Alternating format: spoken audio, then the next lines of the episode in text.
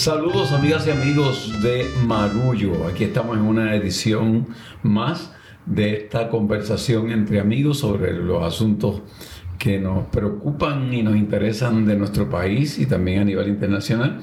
Hoy excusamos a la compañera Ana Teresa Toro, pero tenemos Pedro y yo el placer de tener un querido amigo de invitado al programa. Pedro, te toca presentarlo. ¿Qué tal Silverio? Un saludito a Ana Teresa que no está con nosotros, por supuesto que me da muchísimo gusto darle la bienvenida a Marejada Estudio al maestro Pedro Adorno Irizarri, artista en todas sus facetas, amigo, hermano, bienvenido a Marullo.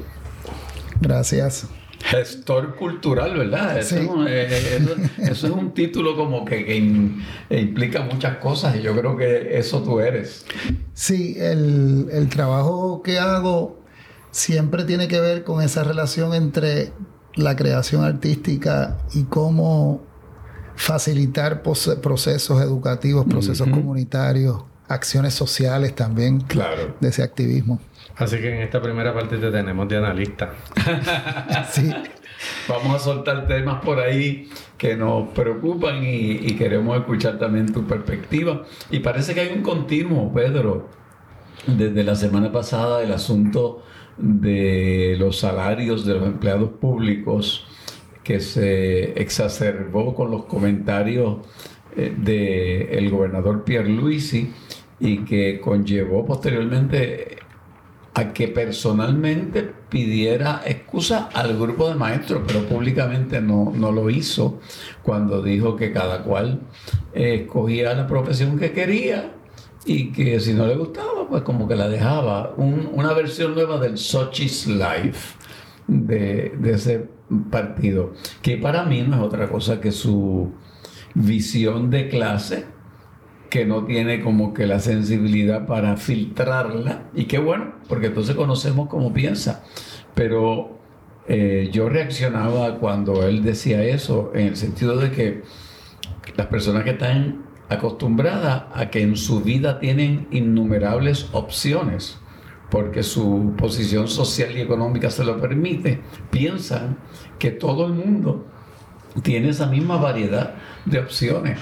Y, obviamente muchas personas eh, escogen ser policía o que escogen ser bombero o escogen ser maestro porque esa es la única prácticamente opción que tienen en su proceso eh, social o de, o de estudios. Y, me parece que esas declaraciones que hirieron la sensibilidad de tantas y tantas personas eh, exacerbaron los ánimos de, de los trabajadores y se ha multiplicado la cantidad de sectores gremiales que están pidiendo un aumento de salario y a mí me parece que lejos de haber apaciguado las aguas, las aguas siguen este, realmente picadas, como el mar picado. Y no creo que vayan a mainar porque se siguen uniendo grupos eh, sindicales o grupos de trabajadores, como es el caso más reciente de los empleados del Tribunal Supremo y de la rama judicial. Sí, los alguaciles. A mí me parece que es interesante que el, el, y peligroso que el asunto se centre exclusivamente en el salario.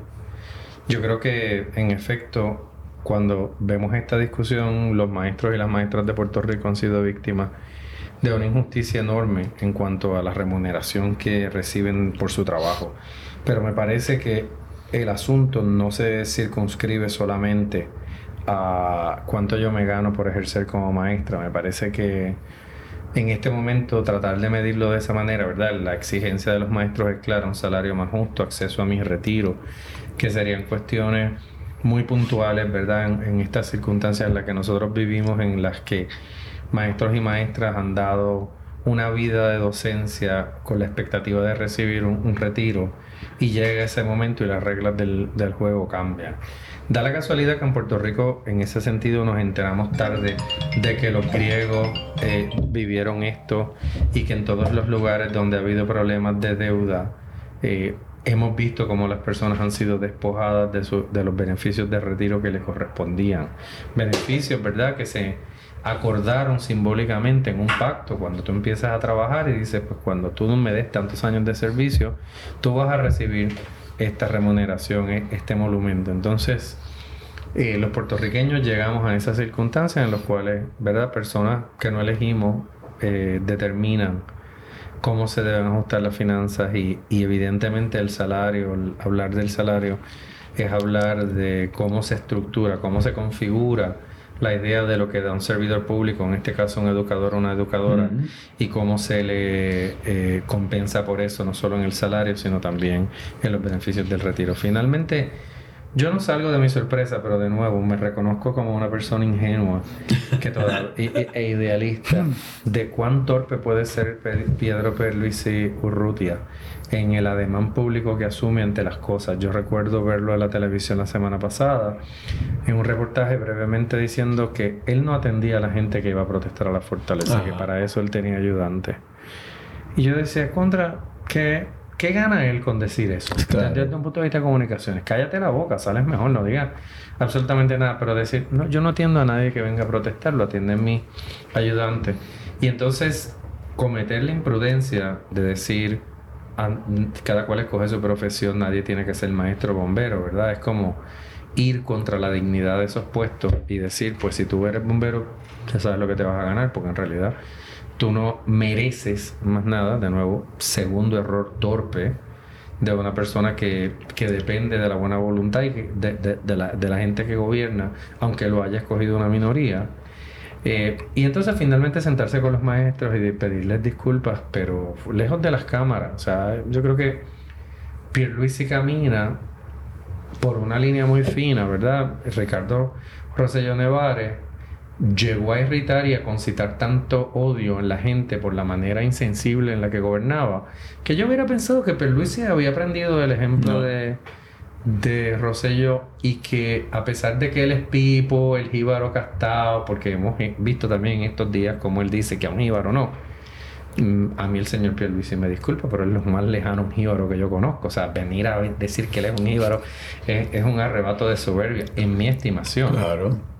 Pero asumir esas posturas y dirigirse a la gente en esos términos comporta un riesgo muy grande para él y sin embargo él vez tras vez recurre al mismo discurso y a mí me preocupa en general, ¿verdad? El, sentimiento que veo en la calle. ¿Cómo lo ves tú, Pedro? Mira, la, desfachatez, ¿verdad? De, se ha hecho de moda. O sea, la gente cree que por decir las cosas eh, le da más, eh, de esa forma tan liviana y directa, le da mucho más honestidad, espontaneidad, cuando en realidad lo que está reproduciendo es un problema no tan solo de comunicación, sino que se ha repetido por muchos años en Puerto Rico, que es el menosprecio, profundo menosprecio a quienes somos como pueblo, a la labor que hace cada mujer, cada enfermera, cada maestra, cada maestro y sobre todo esa colonialidad espiritual, ¿verdad? Esa, esa forma de defender los intereses de, de, para quien trabajamos, para el inglés, ¿verdad? Para el americano, para el otro, para aquel que pone las consignas, nos, nos recuerda que esto es algo, que estas son las nuevas caras que sostienen la misma injusticia que venimos como país luchando por, por tantas décadas. Y por otro lado, me hacía pensar de que no es una sorpresa, ¿verdad? Que tenemos esta clase eh, eh, de, políticos que hacen su bachillerato fuera de aquí, que hacen sus maestrías y sus doctorados fuera de aquí, eh, estudian en universidades muy inteligentes, muy buenas, muy bien acreditadas, pero nunca han vivido en carne propia tener que esperar en un CDT por horas para que te atiendan un hijo con fiebre y mucho menos tener que ayudar a tu esposa como me pasaba a mí en la Julián Blanco que nunca llegaba la pintura para pintar el salón de ballet y nosotros teníamos que reconstruir los pisos de madera y pintar todos los semestres ¿verdad? La, la escuela de la Julián Blanco, que ahora está tan amenazada las escuelas de arte en el país. Así que con, yo pienso que el, país vota y tiene que volver a mirar esta cosa de por quién vota, porque las decisiones, un hombre que trabajó para la Junta de Control Fiscal, que quedó claro sus intereses, que hoy decía una cosa de Ricardo Rosselló y al otro día se contradice, ¿verdad? Este, esa inconsistencia para mí no es un problema de relaciones públicas de comunicación, sino de contenido. él tiene esa falta de profundidad de contenido y nos mantiene en la discusión pequeña. Cuando tú estabas hablando del salario, me hacía pensar en eso, que la discusión del país es como si esto fuera aislado frente a lo que está viviendo el mundo y la importancia que tiene de que la sustentabilidad económica, de labor, de gestión, de relaciones humanas, esa sustentabilidad de los afectos, viene partiendo del respeto y la valoración de quienes somos. Creo que por ahí podríamos empezar, porque creo que este país eh, tiene un país posible que se está practicando en muchos lugares, en muchas comunidades, en muchos, eh, por muchos artistas, agricultores, este, pensadoras, pero eso no necesariamente es lo que está gobernando a Puerto Rico. Me parece que hay un, un punto que tú traes que para mí ha sido siempre un tema cuando me toca conversar con grupos de estudiantes o con comunidades. Y es que ese país posible al que aspiramos no está en la lejanía, existe, está ahí. Lo que pasa es que tal vez esté desarticulado, son iniciativas individuales pero las pruebas de que eso funciona son fehacientes y están ahí. Casa Pueblo es un buen ejemplo de ello. Innumerables proyectos agrícolas conducidos por jóvenes, cooperativas de pescadores, iniciativas de pequeños empresarios. Hay una juventud empresarial extraordinaria con deseo de hacer cosas y de no depender del gobierno. Ese país al que aspiramos está ahí pero hay una total y absoluta desconexión con esta clase política decadente que insiste todavía, a pesar de que apenas consiguen una tercera parte de apoyo, e insisten en hablar a nombre del pueblo de Puerto Rico. O sea, los otros días cuando yo le escuchaba decir, y hablo a nombre del pueblo de Puerto Rico, oye Pipo, tú te ¿Estás claro en que el 66% de la gente votó en contra tuya? ¿O, se te olvidó? quería, quería comentar algo de, esta, de este país posible que existe ya en unas prácticas y una, unas convivencias. ¿Cómo, ¿Cómo encontrar solidaridad de esos jóvenes, de esos que están tomando esa iniciativa en sus propios proyectos, en sus propios nuevos negocios, con el, reclamo de justicia salarial, de justicia laboral para estos trabajadoras y trabajadores. Y esto es importante para mí porque hay unos, unos elementos de esa, de esa nueva creatividad que está en las industrias creativas, pero que también está en, en todos los sectores, ¿verdad? De buscar alternativas sin depender de nada ni de nadie, sino crear posibilidades por ellos mismos. Y hay veces que miran al empleado, al obrero, al trabajador del gobierno como una persona que está ahí esperando ¿verdad? que lo mantenga ese salario.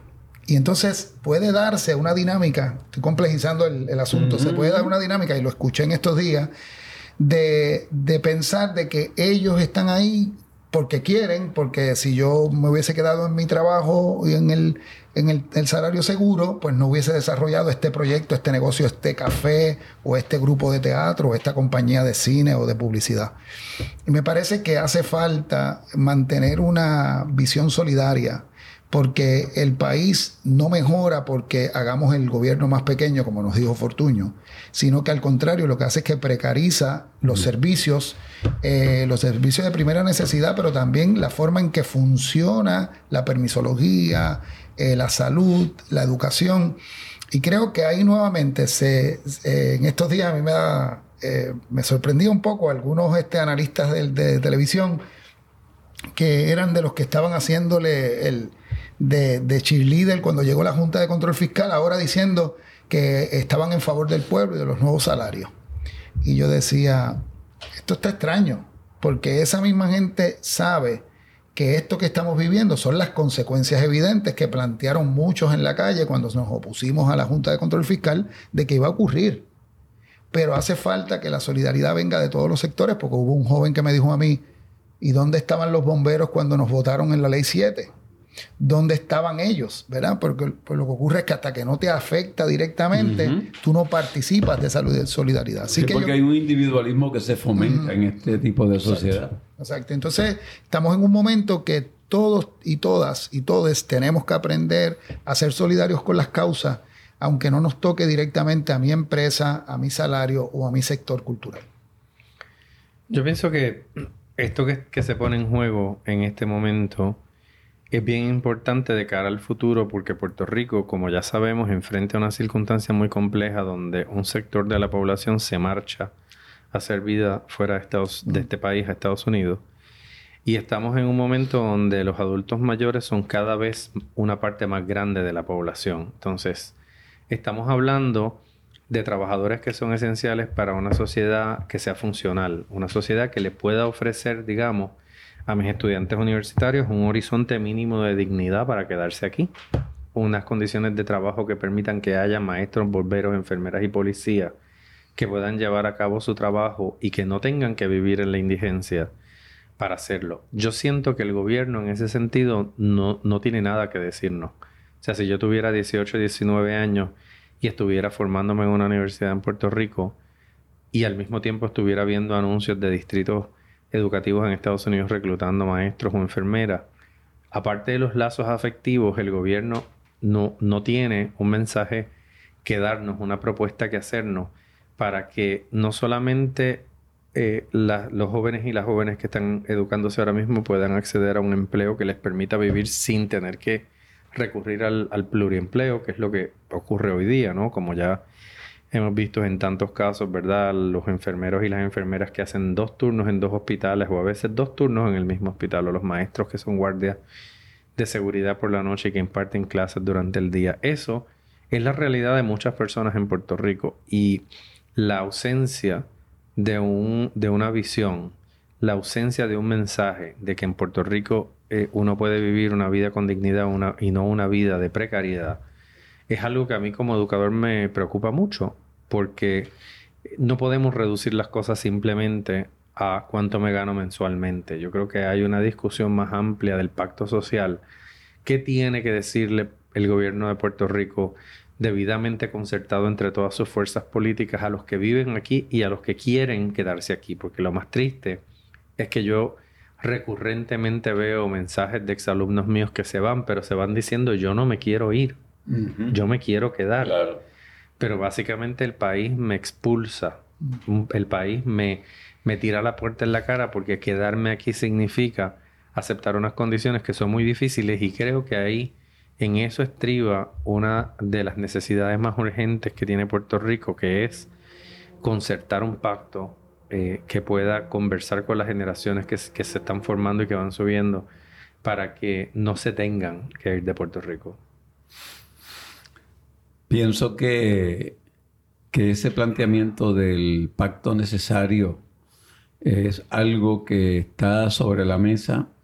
La evidencia es obvia que en el campo político ya hay condiciones para generar alianzas que puedan tener reales opciones de triunfo y me parece que el peso de la responsabilidad cae sobre organizaciones políticas con las cuales tenemos en muchas ocasiones muchas afinidades, pero que no sé si podrán sobrepasar ese individualismo del que hablábamos anteriormente para pensar de que pueden ser esa opción de presentarle al país y a los jóvenes una nueva opción de ese país posible que hablábamos hace un ratito.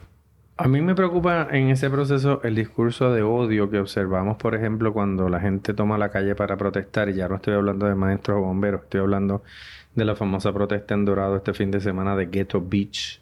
Sabemos que desde que ocurrió el enfrentamiento entre dos residentes de, de Ocean Park, porque los jóvenes querían usar la playa, ha habido un resurgir de las protestas en reclamo de las costas y de las playas como un bien público y vimos cómo en Dorado ocurrió una eh, manifestación en la playa de Dorado, que es el epicentro hoy día, ¿verdad?, de, la especulación, un lugar de mucha abundancia, ¿verdad? Las propiedades en Dorado son muy exclusivas y muy caras y una buena parte de la gente que viene a vivir a Puerto Rico bajo el amparo de la ley 60, antes ley 22, procuran vivir en Dorado.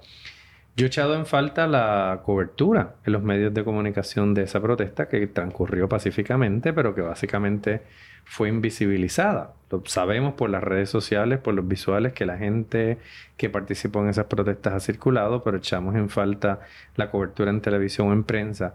Y si uno sigue el discurso de las redes sociales, también se da cuenta que el sector anexionista anda proclamando la llegada de la revolución comunista a Puerto Rico porque las personas vayan y hagan uso del derecho de protesta para defender las costas y de que las playas son para todos los puertorriqueños. O sea, ¿cómo interpretar esa desesperación tan grande que tiene el anexionismo que piensa literalmente que la revolución cubana aguarda en desecheo para desembarcar por las costas de Aguada? No sé qué comentario les merece eso. Sí, yo estaba pensando en los medios porque esa pregunta exhaustiva, ¿verdad? Eso que le tocaba en otras generaciones, en otros momentos a los rayos gamma o, a la pregunta incesiva de Marcia Rivera.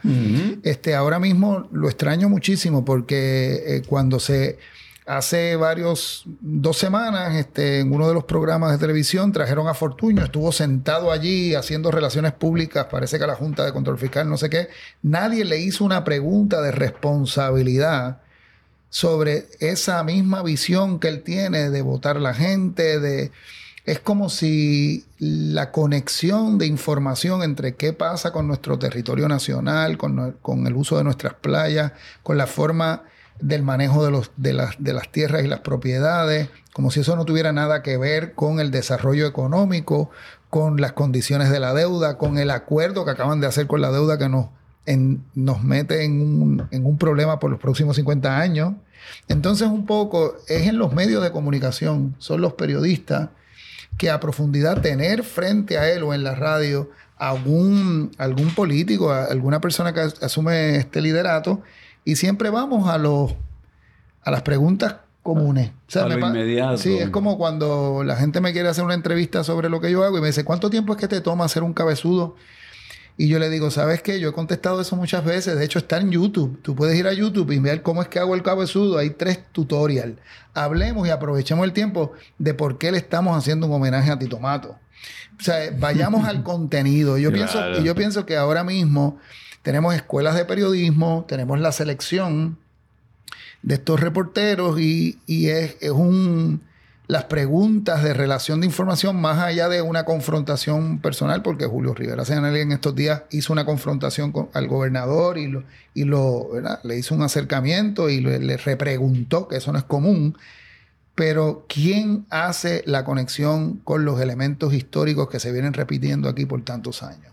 ¿Quién le da información nueva a mis hijas este, de la universidad de que esto que ellas están viviendo, nosotros lo hemos vivido repetidamente eh, por el mismo partido incluso, de la forma en que Fortuño nos decía, no si los jóvenes se están matando entre ellos, eso no es un problema policíaco, lo que ellos se están matando entre ellos, porque nadie que no está en eso no, se estaría tirando tiros entre ellos. O sea, eso es problema de ellos, eso no es, eso no es un problema social. Entonces, exactamente la misma mano dura contra el crimen que tenía Pedro Rosselló que iba, a invadir el cáncer que estaba en los caseríos, como si la guerra contra las drogas, que se invirtieron millones de dólares, y los helicópteros y el uso de la Guardia Nacional para invadir casas. Toda esa violencia que vivieron esas generaciones no está ahora en las nietas y en los nietos de esos niños que viven en los residenciales. Entonces es como si nadie fuera responsable de la deuda, como si nadie fuera responsable de la violencia que estamos viviendo como país. Y en ese sentido yo creo que le toca a los medios repreguntar, estudiar, hacer acercamientos con la academia. Tenemos muy pocos programas que, podamos unir comunicadores, pensadores con historiadores. E, esa es la importancia que tiene Marullo y estoy pensando ahora mismo que cuántas cosas nos estaría diciendo Ana Teresa.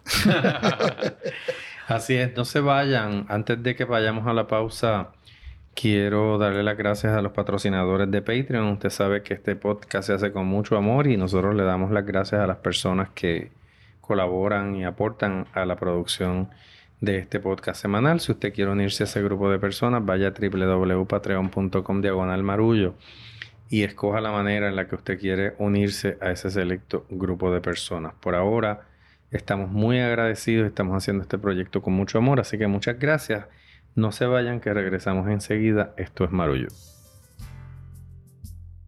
Bueno, y quiero decir que un amigo marrullero, Wilfredo Míguez, nos obsequia su legado en su cumpleaños Quiero decir que mi Wilfredo Míguez es abogado y contador público de profesión, pero toca la trompeta y escribe libros también. Y hoy, por motivo de su llegada al séptimo piso, ya yo llegué y es chévere. Quiere regalarnos su música y sus libros. Así que escucha y deleítate con su música a través de Spotify.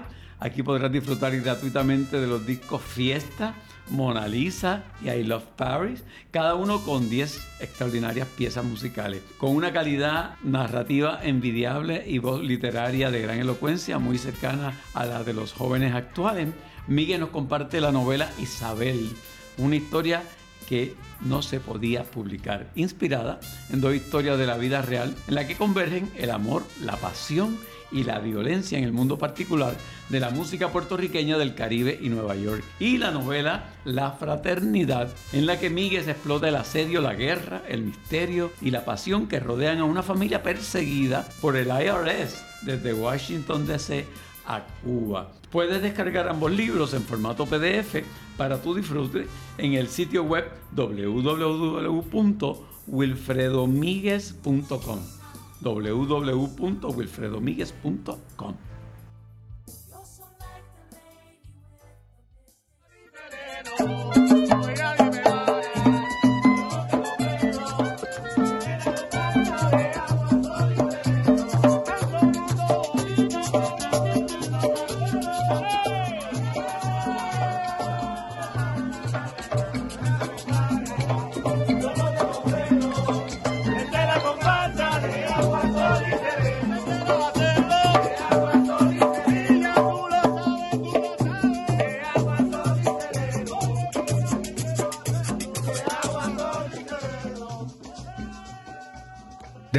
aquí a Marullo, gracias por acompañarnos. Ese audio que estaban escuchando es de una muy sentida eh, procesión comparsa que se diera en, la segunda semana de enero, encabezada por el, desaparecido maestro de plena Tito Matos, dedicada a agua, sol y sereno, porque Tito eh, eh, y la máquina insular era una parte bien importante de las comparsas que todos los años encabeza Aguasol y Sereno a las 6 de la tarde de las fiestas de la calle San Sebastián.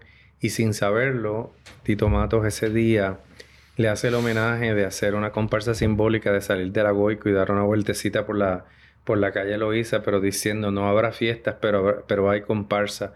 Y uso eso de telón para también eh, comentar con el maestro Adorno la exhibición que está ahora mismo en el Museo de las Américas en el segundo piso, Ecopoéticas, que recoge el trabajo de tres décadas de Agua, Sol y Sereno.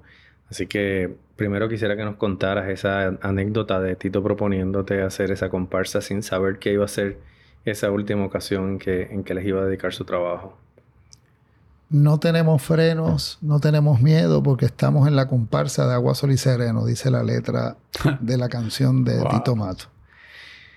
Eh, me llama y me dice, nosotros tenemos que hacer siempre una, una tradición y darle continuidad a las tradiciones reinventadas, como lo planteaba Ramón López, es que las fechas que nos propusimos celebrar, el Día de Reyes, el Día del Plenazo, el conmemorar el natalicio de Tite Curé Alonso, tenemos que darle continuidad y las fiestas de la calle San Sebastián, con o sin pandemia, tenemos que hacer algo.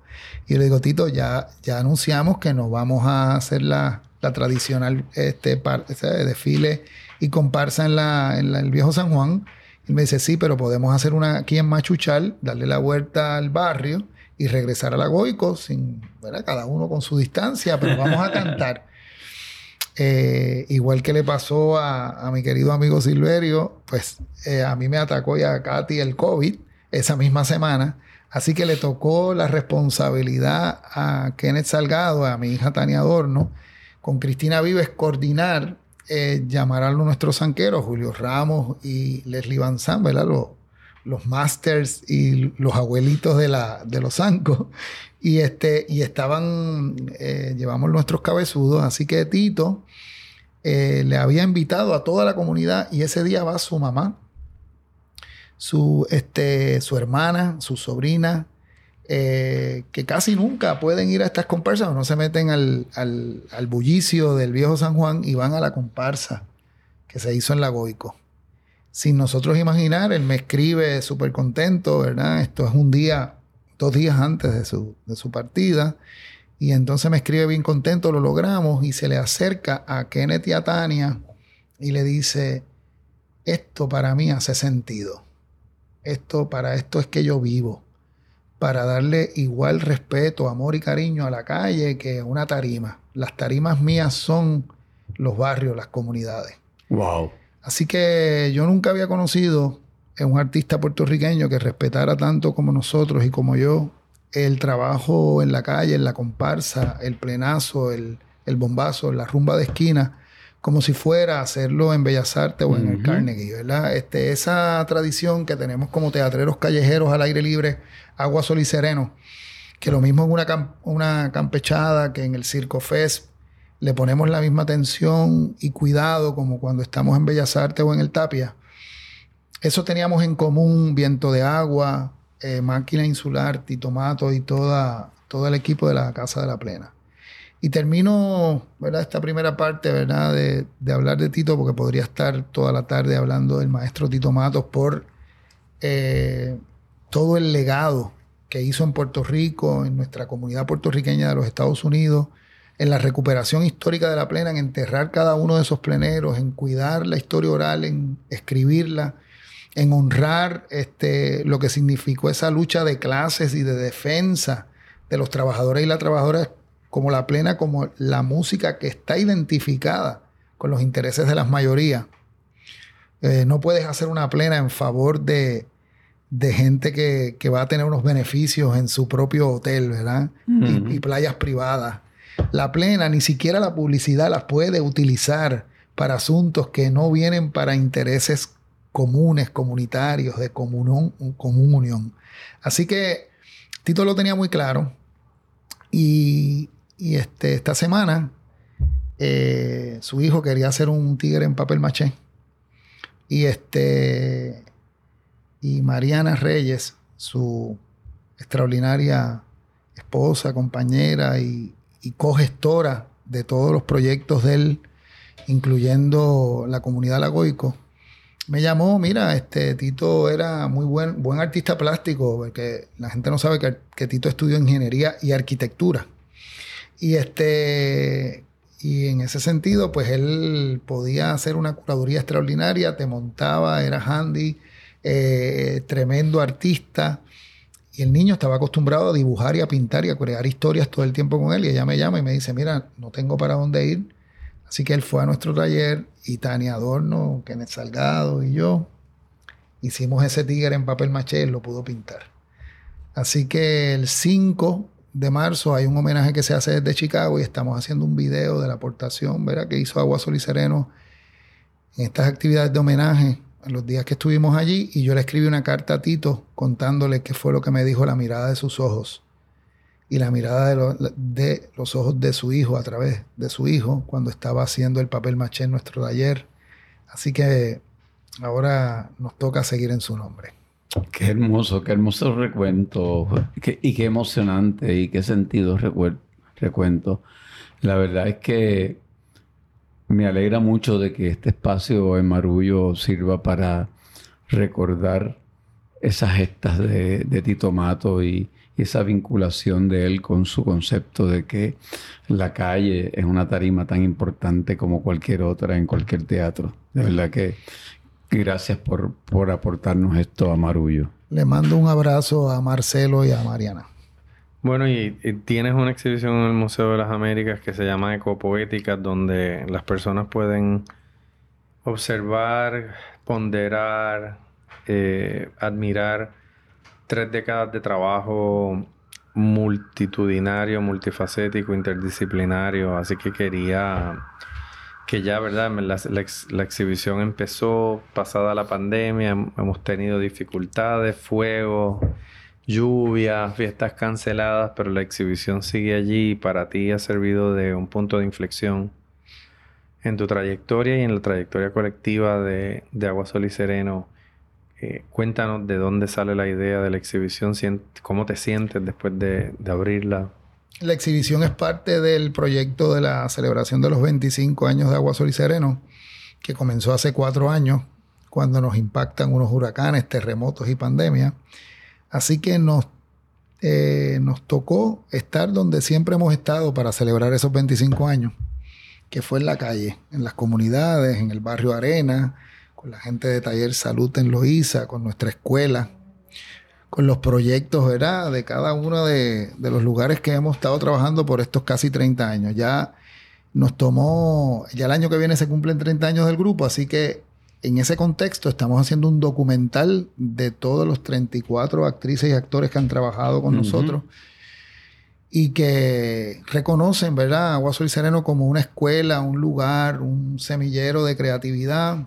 La propia Israel Lugo, este, Julio Ramos, tan, tantos compañeros, Jessica Rodríguez, este, Kichatiquina Burgos y tantos otros y otras que han trabajado con nosotros y que aportaron eh, desde esa creación colectiva, porque en este espacio todo el que ha trabajado en cada proyecto ha tenido que traer su propia escritura, construir sus personajes.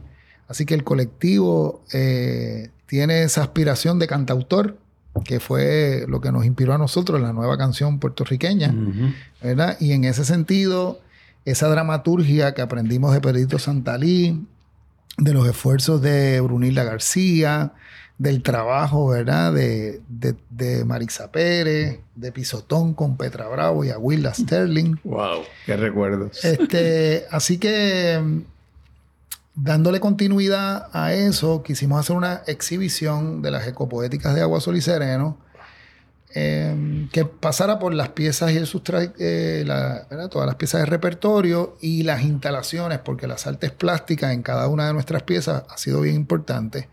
Así que están las máscaras gigantes, todas las máscaras gigantonas, cabezudos y pinturas que hice para las campechadas junto a Ángel Flores, a Saúl Castellano, a Gabriela Vázquez, junto al equipo, ¿verdad? Que trabajó conmigo en ese momento.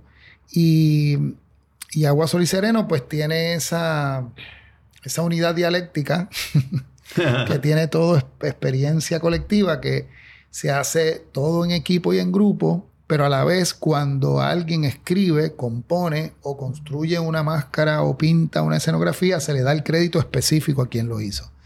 Y yo creo que esa es una evolución que han tenido los trabajos colectivos en Puerto Rico, que ya no es un grupo eh, este, anónimo o un equipo que uno no sabe quién hizo qué, sino que la madurez que trae la experiencia que nos dio la película El Clown en el cine, la madurez que ha tenido la evolución de las artes plásticas y el trabajo colaborativo en las artes plásticas y en la música, como en la experiencia de cultura profética, se trata de este, honrar cuidadosamente la aportación de cada diseñadora, de cada vestuarista, de cada actriz o actor que construye un personaje, que trae una poética. Y en ese sentido, Ecopoética es un regalo que les hago en agradecimiento al apoyo personal y artístico que me han hecho esos casi 40 compañeros, empezando por, por mi esposa Katy Vigo y mis hijas. ¿Y cómo podemos ir a recibir ese regalo? ¿Qué, día? de miércoles a domingo en el Museo de las Américas que queda en el cuartel Vallajá, en el viejo San Juan, conocida como la Plaza del Totem, frente a la Plaza del Totem, que es la del quinto centenario. Ahí está el cuartel Vallajá, Vallajá este, frente por frente, donde han ido muchos de nuestros amigos a volar chiringas al morro. Y en el segundo piso está el Museo de las Américas, que fue el museo que fundó don Ricardo Alegría, a quien le dedicamos la última campechada. Hicimos una pieza extraordinaria sobre su vida. Y en la sala 2 está Ecopoéticas de Agua, Sol y Sereno. Qué delicioso, Pedro, debe ser ir allí y pasear por, esa exhibición y, recibir el insumo de toda esa experiencia que está ahí expresada en esa celebración. Una de las cosas que a mí me parece que destaca de la exhibición de una manera extraordinaria es eh, lo multifacético de tu talento y tus diferentes acercamientos, no solamente a las tradiciones populares, sino a las artes visuales y, a la plástica, al, performance, a la escultura y la relación que tiene con una raíz, una raíz que tú estás todo el tiempo cuestionando, investigando y, que, y que te define y que creo que estás en un momento muy oportuno, ¿verdad? Porque eh, después de todos estos años al frente de un colectivo, estás dándole también tiempo a tu trabajo individual y a una expresividad que tú siempre ponías en función del colectivo y que en, los últimos años has, puesto a jugar eh, en, solitario, ¿no? Bueno, esto mm, yo no lo veo así. lo digo un poco para, como decía mi maestro, problematizar. Este, hay un... Eh, nunca ha habido una amenaza dentro de mí entre lo personal, el trabajo propio y el trabajo colectivo. En realidad, para mí, eh, los colectivos es el lugar que te empujan a exigirte más, a, a posibilitarle que de lo que tú no sabías aprenda. Si estás trabajando con un tremendo compositor, con Ronald Rosario, estás trabajando con Luis Rodríguez haciendo una colaboración en el mar, como en la, la playa que hicimos en el Escambrón, la marea alta, marea baja, en la playa del Escambrón, pues William Cepeda compone la música. Y él me dice, tengo estas melodías, y entonces yo empiezo a escribir las canciones, y todas las canciones de esa pieza de teatro al aire libre son escritas por mí con melodías que le arreglaba y componía William Cepeda. Es decir, este, esa posibilidad que las colaboraciones artísticas traen y los colectivos es, es, una forma de uno entrar en espacios desconocidos y lo que me ha permitido esa multidisciplinariedad, pero que no se da como un aspecto teórico, sino como una forma de seguirme dando la oportunidad de aprender, de aprender y de también proponer mi mirada. Así que siempre estuvo eh, y allí está la instalación de las libretas. Tengo una instalación de 37 años de libretas, de dibujo, sketchbook. De hecho, que cuando se quema el cinebar exactamente debajo de la exhibición de nosotros, a mí me mandan una foto de aquel sitio quemándose y lo primero que pienso es en las libretas, Y, en y, en las agendas que yo había escrito en ese año y medio en Nicaragua, porque las tengo todas, pero había puesto todas allí. Así que este, sí le estoy dando el espacio a la, a la creación propia, poniéndole el lugar, la curaduría para que la gente pueda ver dentro de la exhibición lo que es eh, una creación o una invención particular.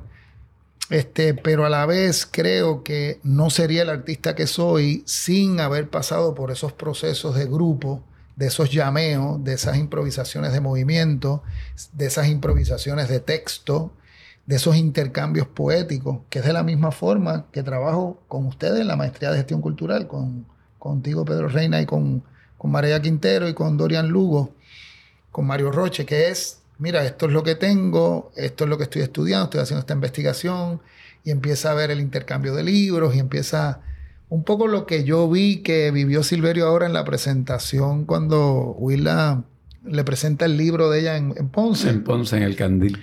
Y entonces este, esa, esas comunidades de saberes, esa ecología de, cómo uno puede continuar, eh, que a veces no se dan en algunos ámbitos profesionales porque zapatero a su zapato, el que mucho abarca poco a piedra, y la gente empieza a ponerse tímido de no meterse y atreverse eh, claro, cuando empiezas a escribir y te empiezas a dar cuenta que tienes que que investigar y tienes que profundizar en lo histórico y, la, y, la, y, las estructuras narrativas de la ficción para hacer una película, para escribir un libro, pero en, este, vas saltando de rama en rama. A lo mejor te subiste primero por, la, por el árbol del teatro y entonces vas a brincar al árbol del, del cine y a lo mejor no te tienes que volver a bajar para volver a empezar. Está, haces como un salto, ¿verdad? Desde la experiencia que tienes. las ramas.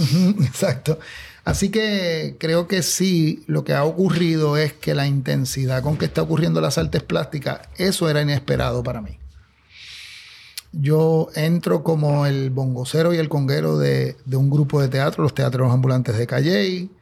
Eso me lleva a ir a trabajar por muchos años con Peter Schumann en Vermont, con el grupo del Breland Puppet. Ahí aprendo a hacer máscaras, pero mi parte era más ser el, el cuerpo, ¿verdad? el actor, el titiritero, el bailarín de, esa, de esas máscaras de él. porque venía con unas ciertas destrezas, porque había hecho gimnasia, porque trabajé muchos años en grupos de breakdance y electroboogie, así que tenía un control del cuerpo callejero. Esa parte la desconocía. no, no, ese es bello. Esa es Santa Juanita. Y entonces, el, el... Pero nunca imaginé, ¿verdad? Que yo que no pintaba ni con crayola, eh, tenía un interés en el dibujo y en la pintura desde niño. Se me salían las babas, pero no tenía esa práctica.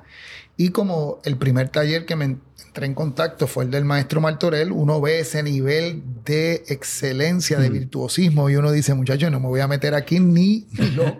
ni Este, pero eso me siguió llamando. Así que esas libretas yo le llamo el insomnio. Todas esas 3, 4 de la mañana que te despiertas con ideas, se convertían en dibujos, en sketches, en, en investigación del color y eso ha ido tomando un espacio ahora en la cerámica, en la pintura, que este, pues como para mí es un regalo, ¿verdad? Porque yo soy un inicialmente un mascarero, un prop maker, una persona que hace elementos para el teatro. Pero cómo eso va creciendo y expandiéndose para llevarse a diseño de arte y diseño de producción para el cine, cómo eso se va a convertir en una pieza pictórica o en una instalación de un museo, eso ya son otras, ¿verdad? otras coordenadas. Y creo que hay un atrevidismo de pensar de que uno puede seguir aprendiendo de todo. Creo que tengo eso en común con, con Silverio. Este, quizás porque seamos cancerianos, pero hay, hay algo de ese elemento de querer seguir aprendiendo. Sí, yo le decía los otros días, a un grupo de, personas que a mis 73 años tengo más hambre de aprender que en ningún otro momento de mi vida. sí, te entiendo. Yo tengo 53 y los otros días eh, este, empecé a identificar porque quiero comprarme un piano porque todo lo que yo he compuesto lo hago de oído. Claro. he sido pianista de oído, cineasta de oído, escultor de oído. Y, este, y hay unas unas cosas que quiero aprender de composición que, que, me interesa, que lo he estudiado teóricamente, desde el músico que llevo adentro de Carpentier hasta este, las micropolifonías de, del trabajo de Alfonso Fuentes. a, mí me gusta estudiar. Entonces Pedro Reina, que es un historiador, él me dice, tengo esto nuevo de Yoyomá y quiero que estudies esto de, de, Astor Piazzolla. Entonces me vuelve loco, me vuelve loco. Entonces estoy yo tres, cuatro días tratando de entender el trabajo de Miguel Celón que hizo en homenaje a Rayuela a Julio Cortázar, me estoy leyendo a Rayuela, estoy escuchando el disco de Miguel Celón y estoy pensando cuál es el proyecto que quiero hacer con él de pintura en vivo, con música en vivo, como hice ahora unos proyectos de pintura con músicos en vivo de, puertorriqueños de Boston. Así que... El maestro Edmar Colón. Eso es lo que quería mencionar, Edmar Colón. Así que nada, este, pero lo que quiero es que esta exhibición en realidad es la conclusión de una etapa y el principio de otra en ese sentido, porque han sido casi cuatro años mirando por el retrovisor de la historia del grupo. Arella Quintero, eh, mi hermana de vida y también este, quien me vincula con la maestría de gestión cultural inicialmente, en la que estoy dando un curso que se llama Creación Artística, Desarrollo Comunitario y Gestión Cultural. Este, el Marella está escribiendo la historia. Y entrevistando a cada una de las actrices, los actores, los titiriteros, los músicos que han trabajado con nosotros. Y también está haciendo el guion conmigo de este documental. Pero mirar por el retrovisor es doloroso. Cuando tú te metes en esas fotos, en esos archivos, yo tenía archivos de cuando vivía en Nicaragua, los artículos de periódicos, cuando Daniel prometía ese espacio de participación, democracia, donde esos ideales socialistas no iban a amenazar la participación y la democracia participativa, sino al contrario. Y que gracias a que en Nicaragua se ensayó unas elecciones democráticas dentro de un proceso que habían ganado por lucha armada, trae que más tarde tuviéramos a, Lula, a Pepe Mojica, a otra gente ganando en América Latina. Fue la primera vez que, que la izquierda se abrió a lo que ellos le llamaban despectivamente la democracia liberal. Entonces ahí se ensayó. Y cuando ves esos, esos artículos de periódico, ese tiempo que yo viví, mis notas, mis poemas de ese momento, mis sueños, y miro lo que está pasando en Nicaragua ahora. ¿verdad? Que se siente Duele, no, no tan duele. solo una traición política a los 60 mil muertos que cayeron allí o a todos los que se arriesgaron porque aquel sueño fuera posible, sino el, el- el dolor que genera el que tú digas eh, cuántas, cuántas utopías y posibilidades destruidas. ¿En nombre de quién? ¿Quién le da derecho a alguien a destruir tanto? Y, este, y el problema de que mucha gente no nos ha creído, a muchos de nosotros que hemos sido críticos en estos tiempos de ese proceso, de que está ocurriendo algo delicadamente bien problemático. ¿Verdad? Entonces, como que hay que defender las quimeras, no importa qué. Como si tuviéramos que defender, estuviéramos en el tiempo de Trotsky y Stalin y era justificable el asesinato de alguien.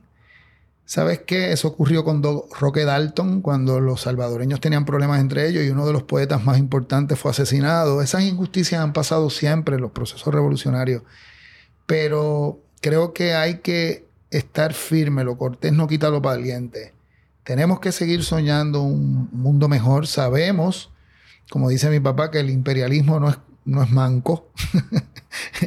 Nosotros conocemos las consecuencias en Haití. Pero tenemos que ser valientes en la autocrítica. Claro. Y yo creo que yo me alegro que tú también hayas traído esta aportación al programa porque me parece que hay un silencio demasiado aterrador en las izquierdas de hacer una crítica valiente de esto mismo que estamos hablando, sobre todo de lo que está sucediendo en Nicaragua. Y me parece que no hay mejor forma de ir terminando el programa que dejando eso sobre la mesa para que se retome. Sí, no, y, y que Es quiero urgente que una, una- una nota aclaratoria, que hay mucha gente piensa que uno está planteando esto porque está desinformado. Y en el caso mío, personalmente, yo recibo a diario información, cartas y comunicación a través de, de- de- del internet y, los emails de amigos que personalmente conocí, que han arriesgado su vida, puertorriqueños, eh, latinoamericanos de otras partes y nicaragüenses que han tenido que mudarse de ese país.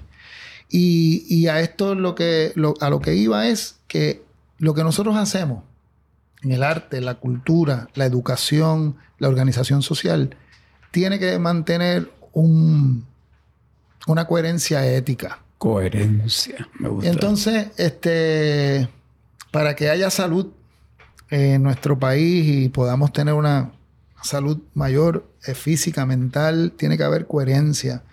Y yo creo que este, lo que está ocurriendo en el mundo ahora y lo que está ocurriendo en nuestro país nos deja saber que cuando somos incoherentes, eh, tarde o temprano, eh, esa roncha, esa, eh, ese volcán va, va a eruptar. Oye, en algún momento se nos cruza en el camino. Sí. Posiblemente en el, en el momento menos deseado.